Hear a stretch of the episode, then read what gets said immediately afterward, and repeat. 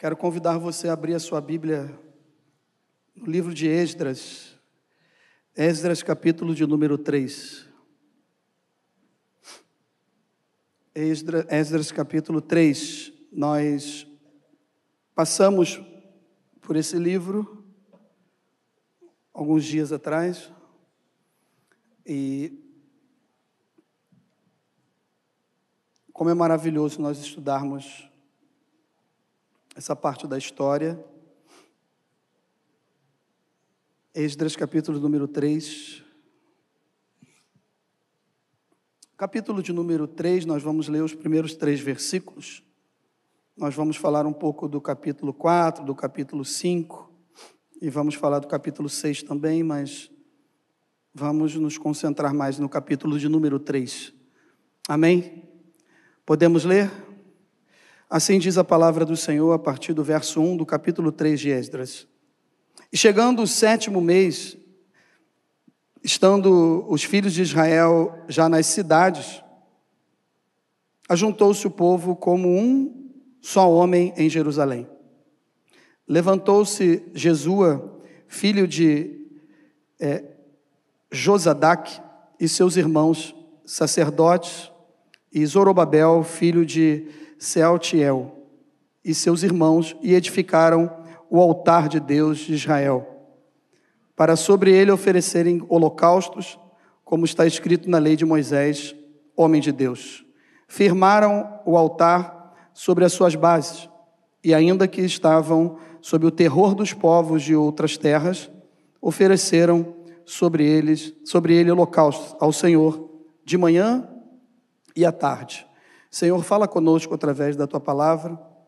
Ajuda-nos, Senhor, para que possamos ser um, uma ferramenta, um instrumento do teu evangelho para falar ao coração da tua igreja. Tu sabes, Senhor, como nós entramos aqui nesta noite, o que estamos passando, de que forma estamos vivendo, e nós precisamos ouvir a tua voz. Portanto, tira tudo aquilo que não provém de ti, da nossa mente, toda distração agora. Senhor, não deixe com que nenhum tipo de aparelho eletrônico, nada venha tirar nossa atenção da tua palavra e que nós possamos nos concentrar, Senhor, em ouvir a tua voz. Nós precisamos da ajuda do teu Espírito Santo para que o nosso coração esteja sensível, os nossos ouvidos bem abertos para ouvir, discernir, entender aquilo que tu queres falar conosco. Nós oramos no nome do Senhor Jesus. Amém, queridos. Glória a Deus. É, eu queria falar nessa noite, usando esse texto da Bíblia Sagrada, sobre um assunto que Deus colocou no meu coração, e eu comecei a, a, depois de ter passado por essa leitura, que é o nosso devocional diário da leitura anual, né? passamos já por Esdras, e comecei a meditar um pouco sobre esses capítulos, não só lendo apenas, mas procurando estudar e entender um pouco mais o que estava se passando aqui. E o que eu queria falar com vocês nessa noite, você que está nos acompanhando pelo canal do YouTube também, você que vai nos assistir depois, é sobre o recomeço. O tema, o título dessa mensagem é É tempo de recomeçar. É tempo de recomeçar. E Deus colocou essa palavra no meu coração, porque nós estamos precisando de um texto como esse para reanimar a nossa vida, para trazer de volta algumas coisas. E esse texto falou muito comigo e eu espero que fale ao seu coração também nessa noite, no nome do Senhor Jesus. Esse texto ele fala da história do povo de Judá, que estava retornando do cativeiro babilônico depois de passar lá os 70 anos que foram profetizados. E eles agora depois do decreto de Ciro, em 538 a.C., estavam com uma ordem não somente para voltar, mas quando a Pérsia atacou e destruiu totalmente a Babilônia, cumprindo-se assim uma profecia de Daniel que profetizou ao rei Nabucodonosor, Nabucodonosor que ia, iria acontecer isso, que o povo é, quando a gente vê a história da humanidade e impérios, acontece isso. Impérios vêm, impérios vão, impérios se levantam, impérios são destruídos, caem, nações são fortificadas, daqui a pouco, daqui a pouco algumas nações praticamente desaparecem, não existem mais, e foram tão fortes, né, pastor Marcelo? E depois você vai ver, mas tudo está no controle de Deus, e o sonho de Daniel, ele vem se cumprindo, e aí nós chegamos nessa parte, e eu quero ganhar tempo com isso, onde o povo de Israel, o povo de Judá, que estava cativo, estava retornando para a sua terra natal. Mas nesse retorno, eles encontram algumas coisas a saudade de rever algumas pessoas, de rever a sua terra natal, de encontrar de novo com o seu habitat. Tudo isso trouxe uma certa alegria. Mas ao encontrar pessoas que estavam com a vida totalmente derrotadas, tristes, abatidas, destruídas, isso trouxe também é, muita tristeza, trouxe muitos problemas para aquelas pessoas que estavam retornando. Mas como era uma promessa de Deus e um projeto financiado por Deus, daqui a pouco nós vamos falar sobre isso, eles estavam sobre um decreto e sobre uma ordem que em 539 foi abatida a Babilônia. Em 538 o rei é, Ciro ele decreta que o povo poderia voltar para casa, poderia adorar o seu Deus, é, adorar o seu Deus na sua própria terra Ainda no decreto ele fala que todos os utensílios que Nabucodonosor tinha levado para a Babilônia, de prata, ouro, bronze, tudo isso poderia retornar, sair de um templo de um deus pagão que esse rei babilônico tinha colocado e voltar para Jerusalém e ser colocado tudo no seu devido lugar. O nosso Deus é um Deus que faz tudo perfeito, irmãos. Deus não faz nada pela metade. Aquilo que Deus começa a fazer, você pode ter certeza que Deus vai completar essa boa obra que ele começou. Então, Deus é um, nosso Deus é um Deus limpo. Hoje eu estava atendendo algumas irmãs e nós falamos sobre isso. O inimigo ele é sujo. Satanás ele é sujo, o adversário é, é, é trabalho, é, é feitiçaria, é trabalho de macumbaria, são coisas que, que são sujas, mas o nosso Deus é um Deus limpo. Nosso Deus é um Deus que trabalha com as coisas claras, que trabalha com as coisas transparentes. E se Deus prometeu que vai acontecer, você pode ter certeza que isso vai chegar na hora certa, no dia certo, no momento certo e vai se cumprir na sua vida, na sua casa e na sua família. Então o povo de Judá retornou. E quando ele chegou na nas cidades, né? Quando nós lemos o capítulo, o verso 1, diz que o povo era um só e eles já estavam nas cidades. Israel já estava chegando perto da sua terra, retornando. Nós não temos às vezes é, como imaginar como foi, como deve ter sido emocionante esse retorno, porque as pessoas estavam depois de 70 anos, alguns já tinham morrido, outros eram crianças quando foram para lá, e outros já eram adultos e estavam agora voltando para sua terra natal, para reencontrar com algumas pessoas que tinham ficado lá, como eu falei, com a vida bem devastada e bem complicada. Mas o que aconteceu aqui? Por que, é tempo de recomeçar, pastor? Porque eles precisavam recomeçar. E para recomeçar, eles tinham que fazer a restauração, primeiro do altar e depois do templo do Senhor. E assim eles fizeram. E como eles fizeram isso? Isso que me chamou a atenção e eu gostaria de compartilhar com vocês. Mas antes disso, eu queria falar, ler sobre isso que eu escrevi aqui. Muitas vezes na vida, nos deparamos com situações onde necessitamos recomeçar. Algumas coisas que aos nossos olhos parecem estar andando tudo corretamente como manda o figurino. Já viu aquilo que a gente olha e fala assim: não, está tudo normal, não tem que mexer nada, não tem que mudar nada. Eu estou trabalhando, eu estou me envolvendo, eu estou ativo nas programações, eu me envolvo com a minha escala que eu tenho que cumprir para dar aula no diaconato, no serviço da casa de Deus. Eu estou andando tudo como manda o figurino, está tudo certinho. Mas a maior dificuldade que enfrentamos é quando temos que recomeçar algo, que é quando a gente precisa perceber realmente que precisamos fazer isso. E aí eu percebo que eu preciso fazer isso. Se não tivermos essa sensibilidade, jamais vamos admitir que é preciso fazer tudo de novo. E há momentos que fazer tudo de novo e recomeçar tem um custo muito maior. Enquanto eu estava preparando essa mensagem, eu pensei sobre uma obra de alvenaria ou de madeira, de qualquer tipo de obra. E quando você está construindo, você tem um tipo de trabalho, tem um custo e tem um tempo para entregar. Agora, quando você vai reformar, quando você vai recomeçar alguma coisa, geralmente tem surpresas. Quem aqui já fez obra que entra numa bênção dessa de fazer obra em casa, sabe o que, que é, que eu, sabe como é que eu estou falando agora.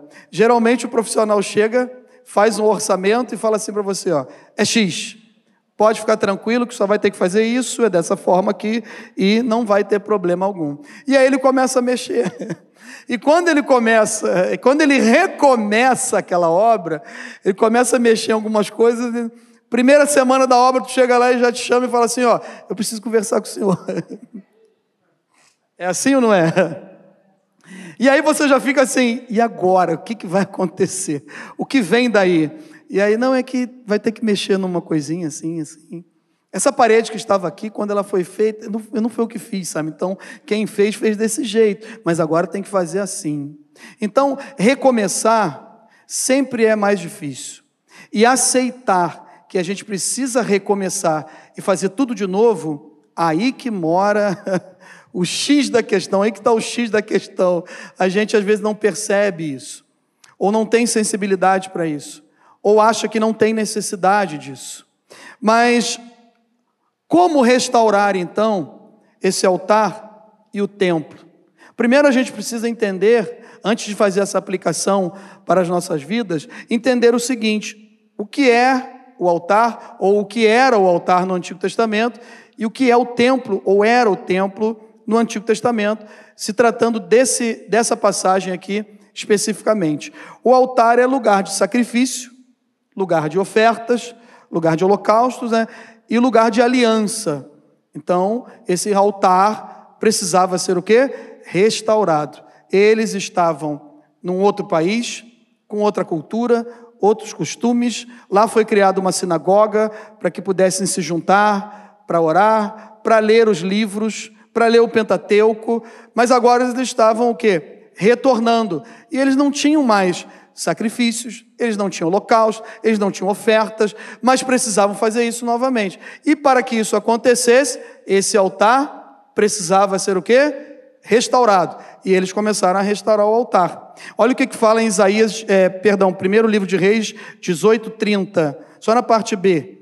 Então Elias disse a todo o povo: aproxime-se de mim. O povo aproximou-se e Elias reparou o altar do Senhor que estava em ruínas. Daqui a pouco nós vamos falar o que é o altar hoje e agora eu quero falar sobre o templo. O que é o templo? O templo é o lugar de habitação de Deus. O templo é o lugar da presença de Deus.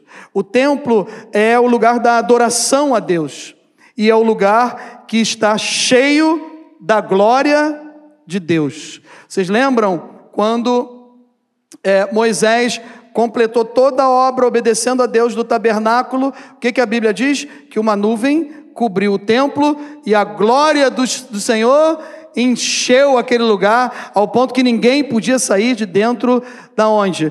Da, da, das barracas, das tendas e ficavam de longe só observando.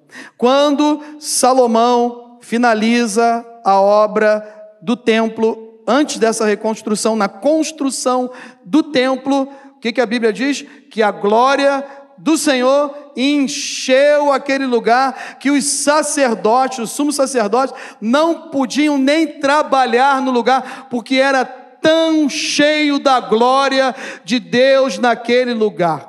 Então, altar é lugar de sacrifício, é lugar de oferta, é lugar de aliança, é lugar de entrega.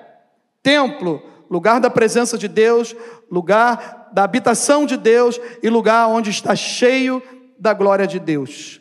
No entanto, olha só o que a gente aprende aqui: templo é lugar da habitação de Deus. Então hoje nós vamos aplicar isso para a nossa vida. E o que é o altar, pastor? O altar é o nosso coração.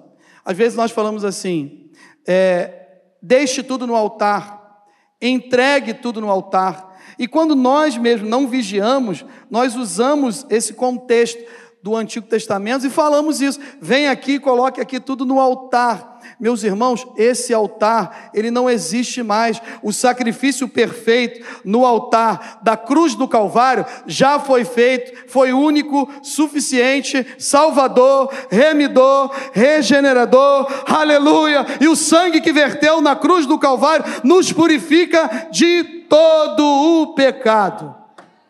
O nosso sumo sacerdote, ele entrou uma vez só, cumpriu o seu próprio sacrifício com o seu corpo, e, e hoje nós temos acesso livre a entrar na presença de Deus. Então, o meu coração, o seu coração, que é o lugar de entrega, de sacrifício, eu me sacrifico, eu, eu entrego a minha vida, você santifica a sua vida, você separa a sua vida, e aí você faz isso através do quê?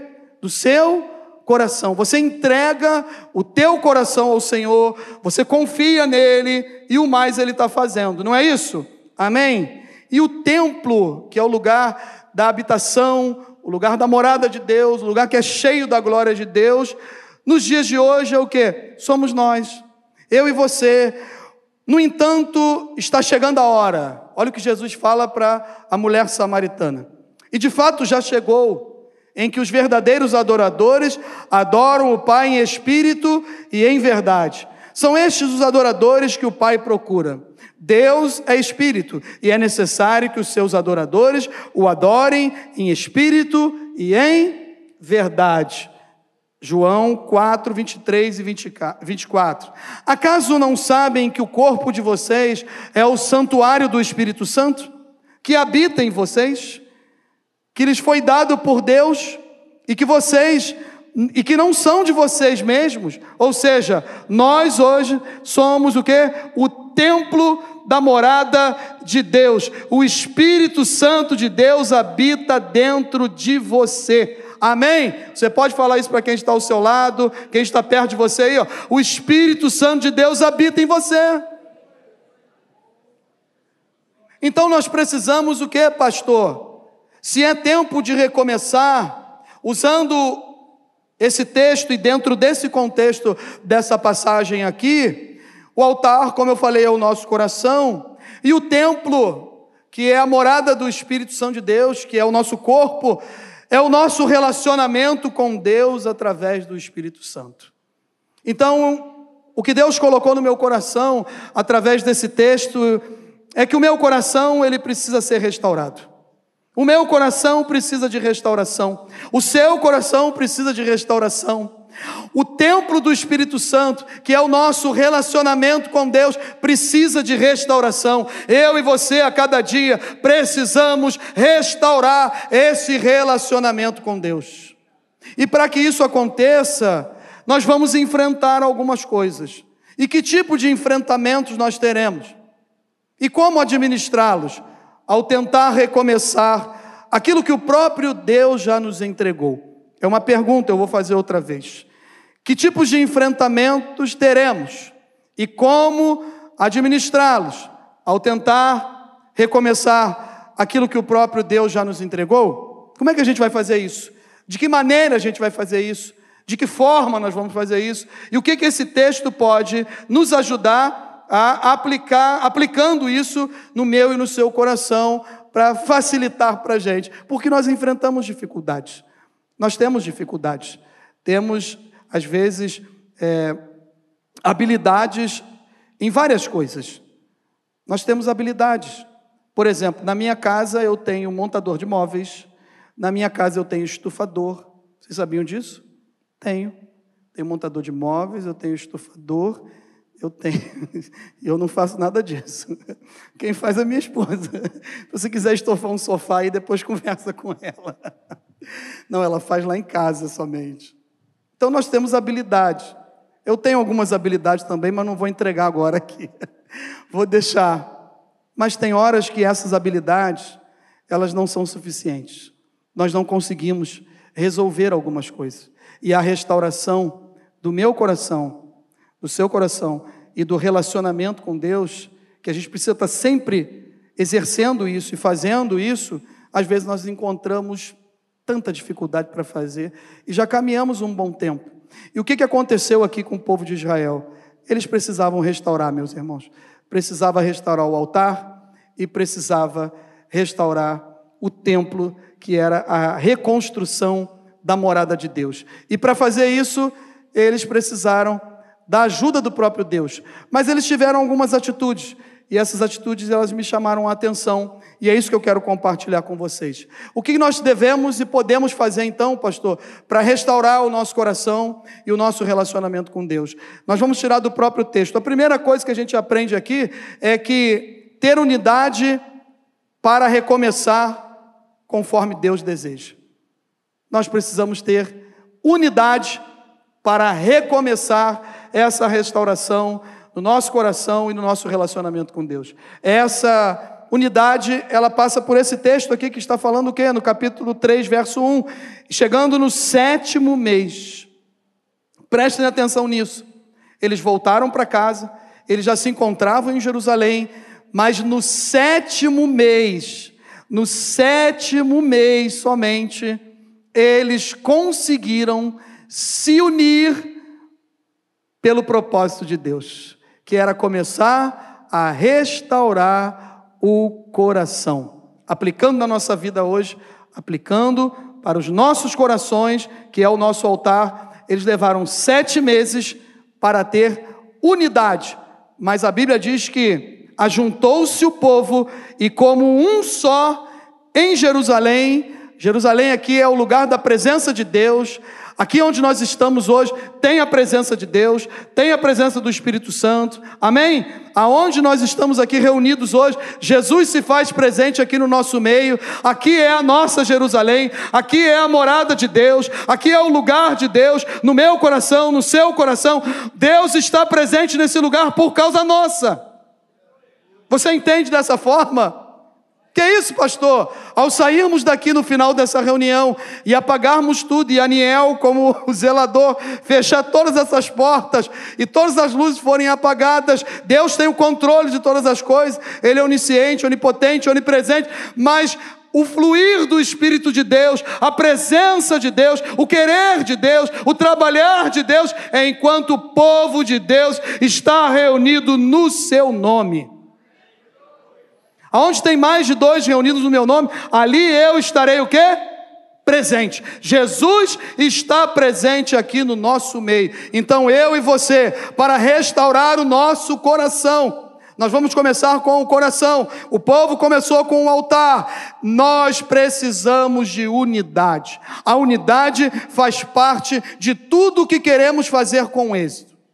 Saber conviver com o irmão, mesmo com as suas diferenças. Posso ouvir um amém aí, glória a Deus? Vou pedir de novo, posso ouvir um amém, glória a Deus? Conviver com o irmão, mesmo com as suas diferenças. Eles tiveram que se unir. Talvez quando eles estavam voltando para Jerusalém, alguns perguntaram, um para o outro: E o teu parente? E tua família? A minha família estava comigo na Babilônia. E o teu parente? O meu parente ficou lá. E eu já tenho notícias. Ao chegar em Jerusalém, eu vou encontrar ele separado da esposa e casado com nativas. Porque os judeus começaram a deixar suas esposas e casavam com as nativas, com pagãos, com pagãs. E aí começou a misturar tudo. Então eles tinham diferenças. Eles precisavam resolver essas coisas, mas na hora da restauração do altar, na hora que eu preciso restaurar o meu coração diante de Deus, eu preciso andar junto com meu irmão em unidade. Eu entendo dessa maneira, porque Deus trata no individual com cada um de nós, e nós sabemos disso. Deus trata cada um de nós. Pode ter certeza que nós estamos em tratamento. Quem está em tratamento aí? Estamos em tratamento. Talvez tomando menos remédio. Alguns ainda estão tomando, não vou nem falar o nome do remédio para não dar confusão. Você não vai falar, o pastor falou aquilo para mim, eu não falei para ninguém. Mas estamos em tratamento. Ele trata cada um de nós. Mas ele também nos vê como um só povo. Tenha unidade na sua casa, tenha unidade na igreja, tenha unidade no seu trabalho. Ontem eu estava aconselhando uma pessoa e falei para ela: Como é que você está se sentindo no seu trabalho? Eu estou bem, pastor, eu estou me sentindo bem, graças a Deus. Eu falei: Amém.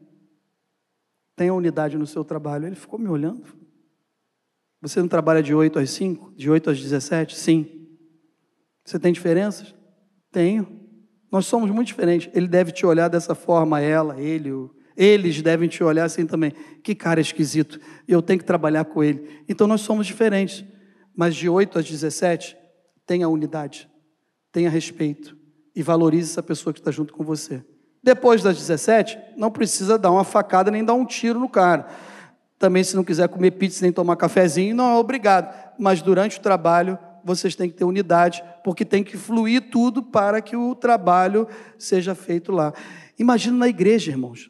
Nós não estamos fazendo qualquer obra, nós estamos fazendo uma obra santa. Nós estamos trabalhando para um Deus santo, para um Deus poderoso, para um Deus que morreu na cruz por nós. Uma obra que vai levar pessoas para a eternidade. É uma obra espiritual, não é qualquer obra. Se não tiver unidade, irmãos, não vai dar certo.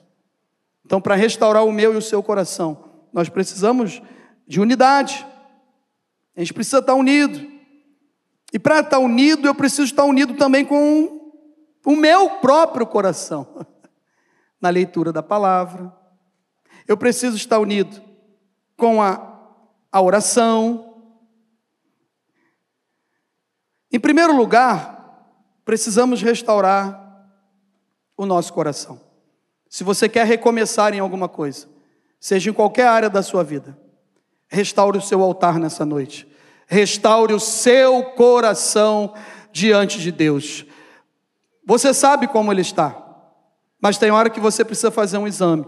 E eu também preciso fazer um exame. E todos nós precisamos fazer um exame. E se a gente não fizer um, um exame bem detalhado, nós não vamos descobrir como está o nosso coração. Mas o médico dos médicos está aqui nessa noite. Ele está aqui no nosso meio e ele quer curar, restaurar e sarar o meu e o seu coração. Em primeiro lugar, faça isso. Olha o que que Provérbios fala, 4, 23 e 24. Acima de tudo, guarde o seu coração, pois dele depende toda a sua vida.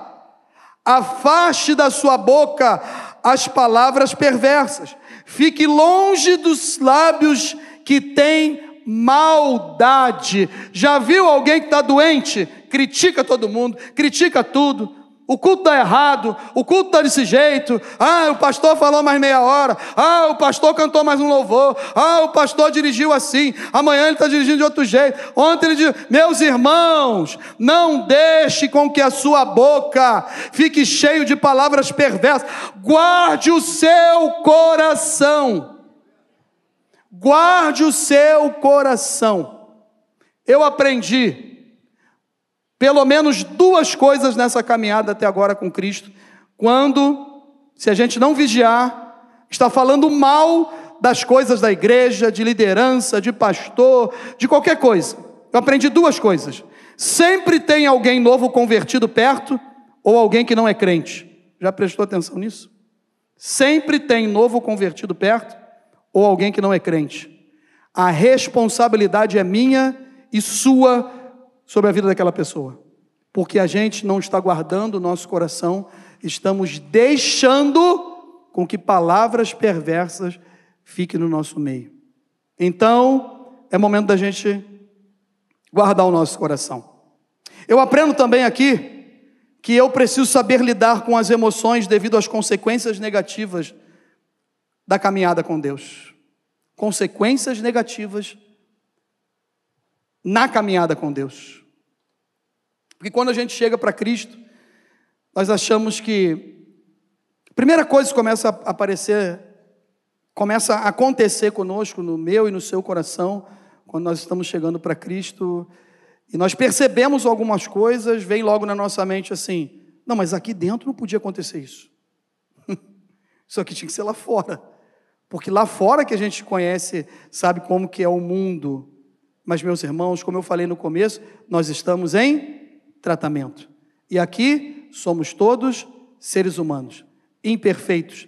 Precisamos da graça, da misericórdia de Deus. Somos pecadores, lavados e remidos pelo sangue de Jesus, mas somos libertos, fomos libertos. Mas hoje, se a gente bobear, a gente já pecou. Então a gente precisa do sangue de Jesus para nos purificar de todo pecado. A gente não pode ficar preso num pecado. E como lidar com essas coisas? Acontecimentos que vão se passando e que daí, na hora de restaurar tudo, a gente tem dificuldade. Esse povo passou por isso também. Olha o que fala a partir do verso 11, capítulo 3. Cantavam alternadamente louvando e rendendo graças ao Senhor, com estas palavras: Ele é bom, porque a sua misericórdia dura para sempre sobre Israel. E todo o povo jubilou em altas vozes, louvando ao Senhor por, ter, por se terem lançado os alicerces da casa. Eles prepararam o altar e agora estavam lançando os alicerces do templo. Porém, muitos dos sacerdotes e levitas e cabeças de famílias, já idosos, que viram viram a primeira casa, viram a, a primeira construção do templo de Salomão, choravam em alta voz. Quando à sua vista foram lançados os alicerces daquela casa, pois, no entanto, levantaram a voz com alegria Muitos, no entanto, levantaram a sua voz com alegria, de maneira que não se podia discernir as vozes de alegria e as vozes de choro do povo, pois o povo jubilava com tão grandes gritos que as vozes se ouviam de longe. Tinham pessoas chorando, tinham pessoas alegres, tinham pessoas tristes, tinham pessoas rindo, tinha pessoas cantando. Uns lembravam de umas coisas, outros nem sabiam daquilo que tinha acontecido, olhavam para frente. Mas o que eu aprendo com isso, meu irmão e minha irmã? Não podemos deixar que os sentimentos sejam totalmente voltados para o contrário, e sim devemos direcionar os nossos sentimentos sentimentos para os propósitos de Deus. Estavam chorosos, e os mais velhos falavam para os mais novos: não, esse templo não será como o outro. Não, nós vimos a beleza do templo de Salomão. Não, outro templo sim, que era maravilhoso. E aqueles novos que nunca tinham visto, viram o alicerce, já se alegraram e falaram: Nós vamos ter uma morada do nosso Deus novamente nesta noite, meu irmão. Restaure o seu coração, restaure o seu relacionamento. Não fique olhando para as tristezas do passado, mas olhe para o futuro, para uma esperança, para a alegria, para a vinda de Cristo. Nós não somos aqui dessa pátria. Nós não somos daqui. Não somos dessa pátria. Somos peregrinos, passageiros. E nós vamos embora, amém? Nós vamos embora, irmãos. que alegria! Aí, vamos aplaudir o Senhor. Ele aplaudiu o Senhor lá atrás, ó. Nós vamos embora. E às vezes a gente fica brigando por tanta coisa aqui nesse lugar que vai ferrugem vai chegar, o ladrão rouba, mas nós vamos para um lugar que nós vamos receber um corpo incorruptível. cheio da glória de Deus, transformados, seremos num piscar de olhos. Aleluia! E vamos morar com o Senhor no céu. Glória a Deus. E para isso, o que eu preciso fazer então, pastor? Eu preciso focar. Focar mais naquilo que Deus está por fazer. E não naquilo que Ele já fez. E não voltar no tempo. A nostalgia é bom, é boa. A gente pensar em algumas coisas às vezes é tão bom. Eu tenho lembranças. Se tem alguém que lembra de coisas assim de quatro, cinco anos, sou eu. Eu lembro.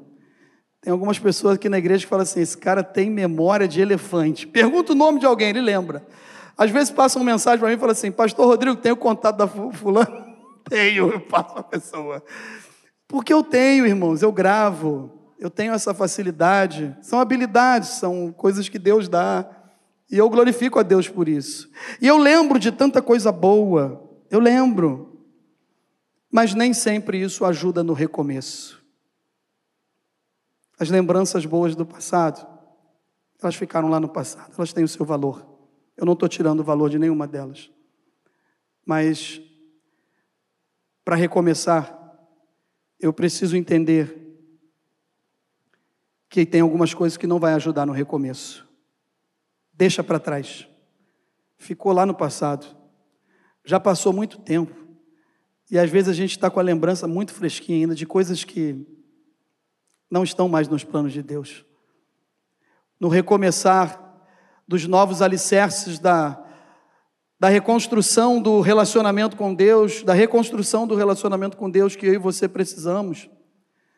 As coisas passadas já foram embora, não fazem mais parte da nossa vida.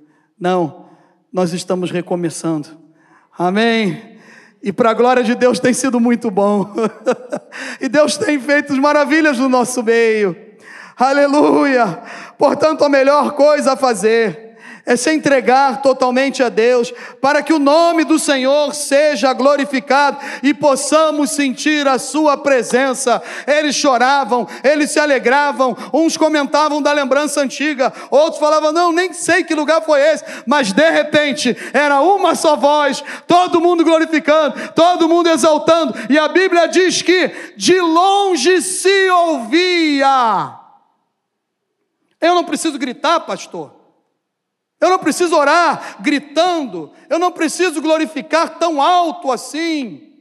Meus irmãos, quando você está recomeçando, e você sabe de onde Deus te tirou, e o que Deus fez na sua vida, Tenha liberdade na presença de Deus, adore ao Senhor, glorifique ao Senhor, exalte ao Senhor, porque você não está dando glória para homem, você está dando glória para aquele que te salvou, para aquele que morreu na cruz por você, que tem nos dado acesso, o passaporte, passagem só de ida. É para esse lugar que nós vamos. Mas em todas as coisas somos mais que vencedores por meio daquele que nos amou.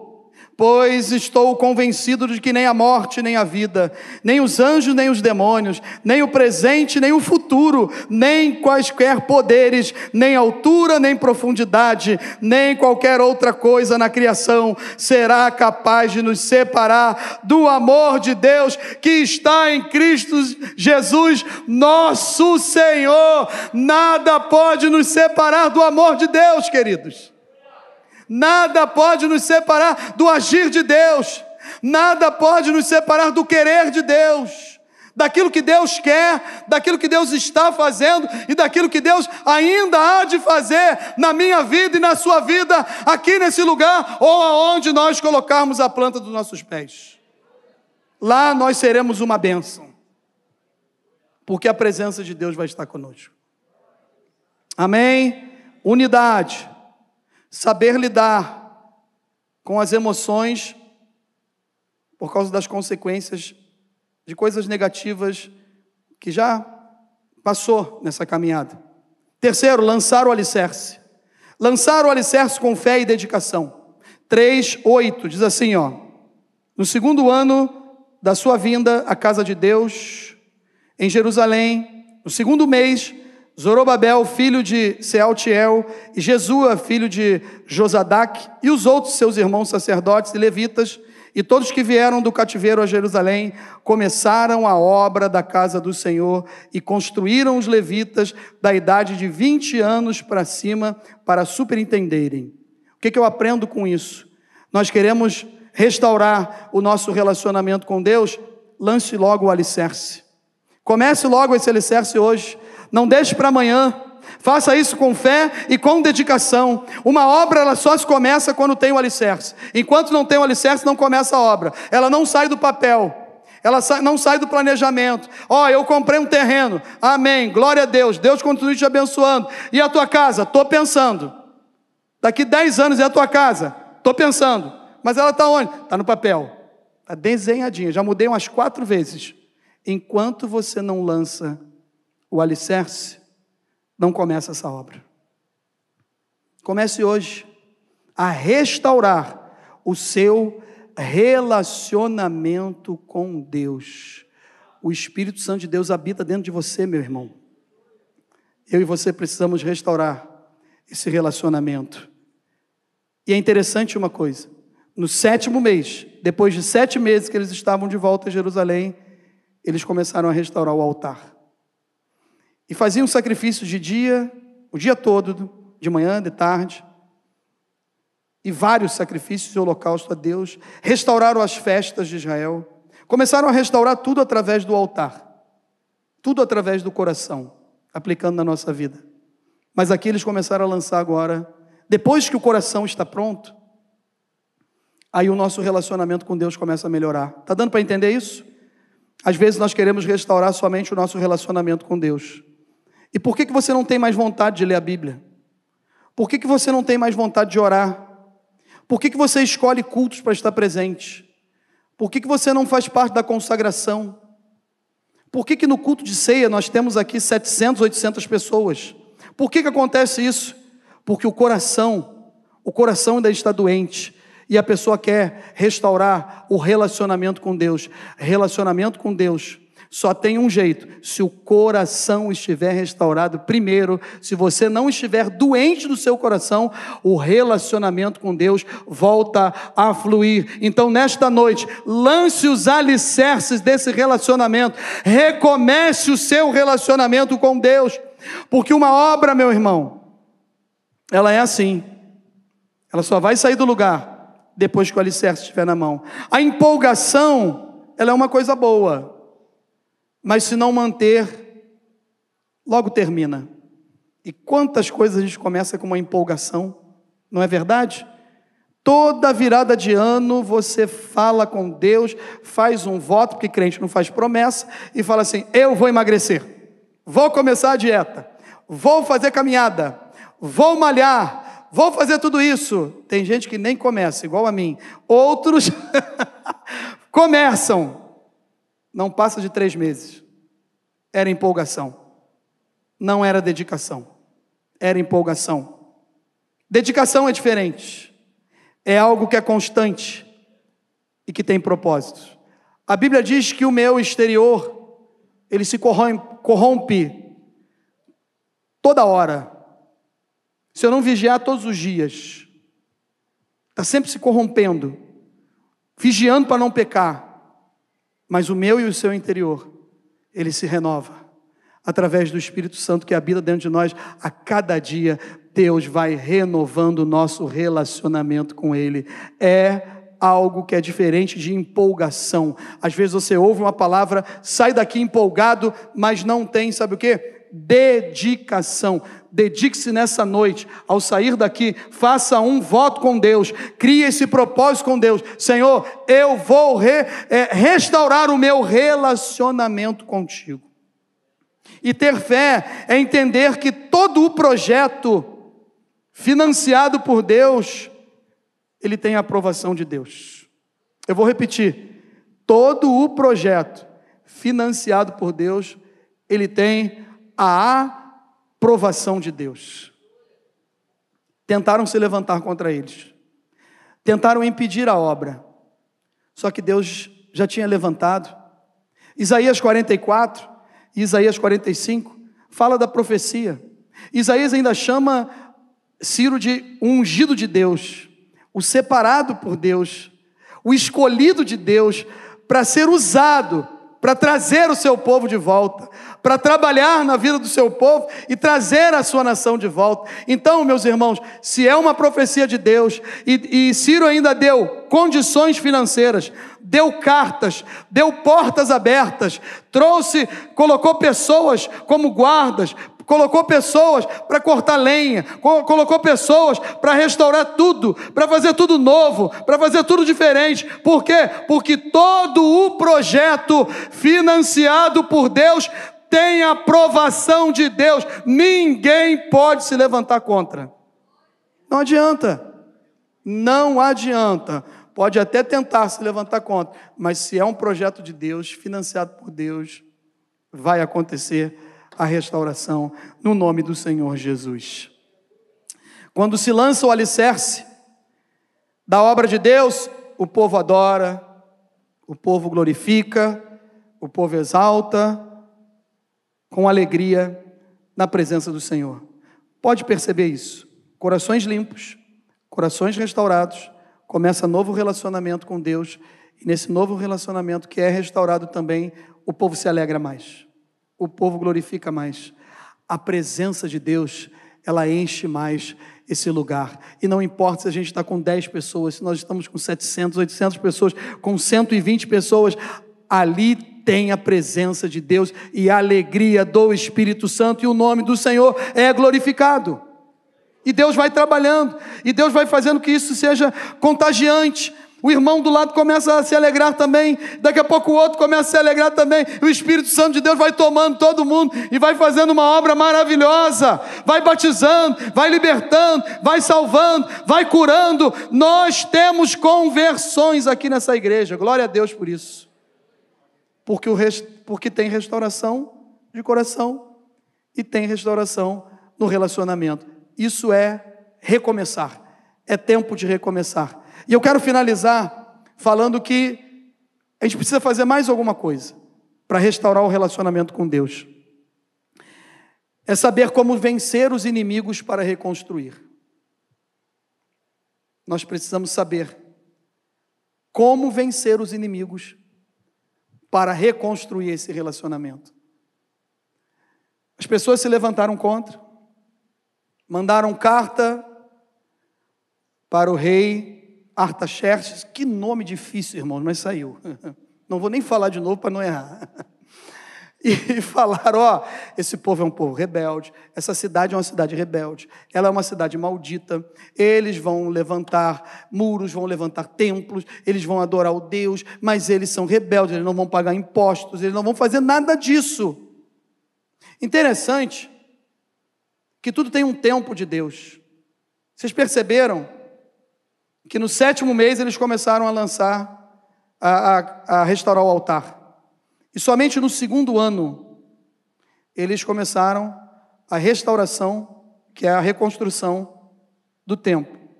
Isso a gente aprende o quê? O tempo de Deus, ele é totalmente diferente do nosso. E às vezes aí você somos impacientes demais, porque nós somos seres humanos. Mas na aparente cegueira minha e sua, aonde nós não estamos enxergando, isso é aparente cegueira, tem um Deus por trás que está trabalhando.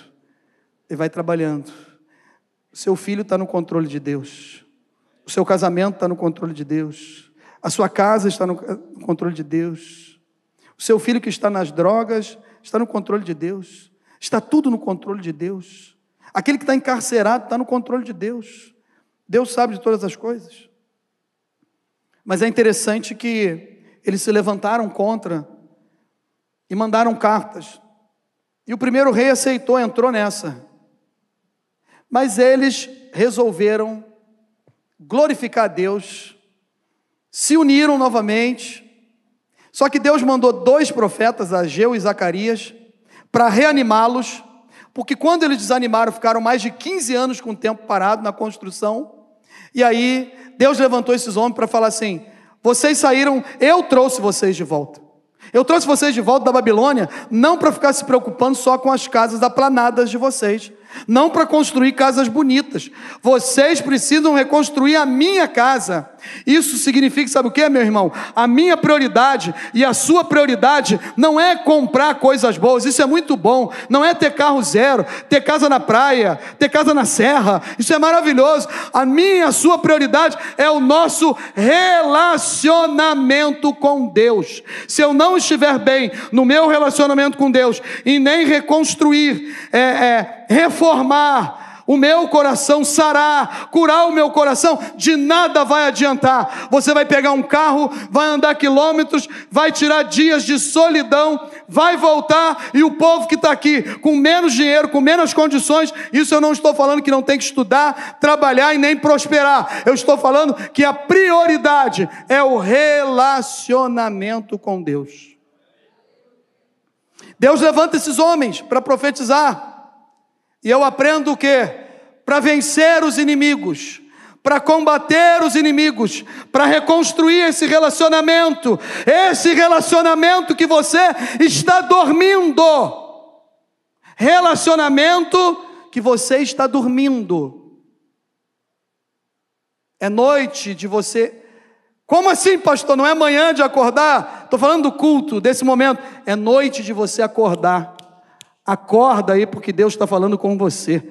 Deus está falando ao seu coração. E para que isso aconteça, está aqui, ó.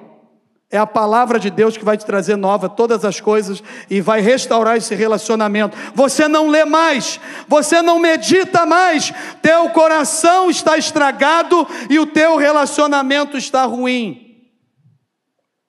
Mas quando eles ouviram a palavra de Deus através dos profetas, a palavra renova a nossa vida. Você quer renovo nessa noite? Levante sua mão assim, aplauda o Senhor. Você quer renovo? Você quer renovo?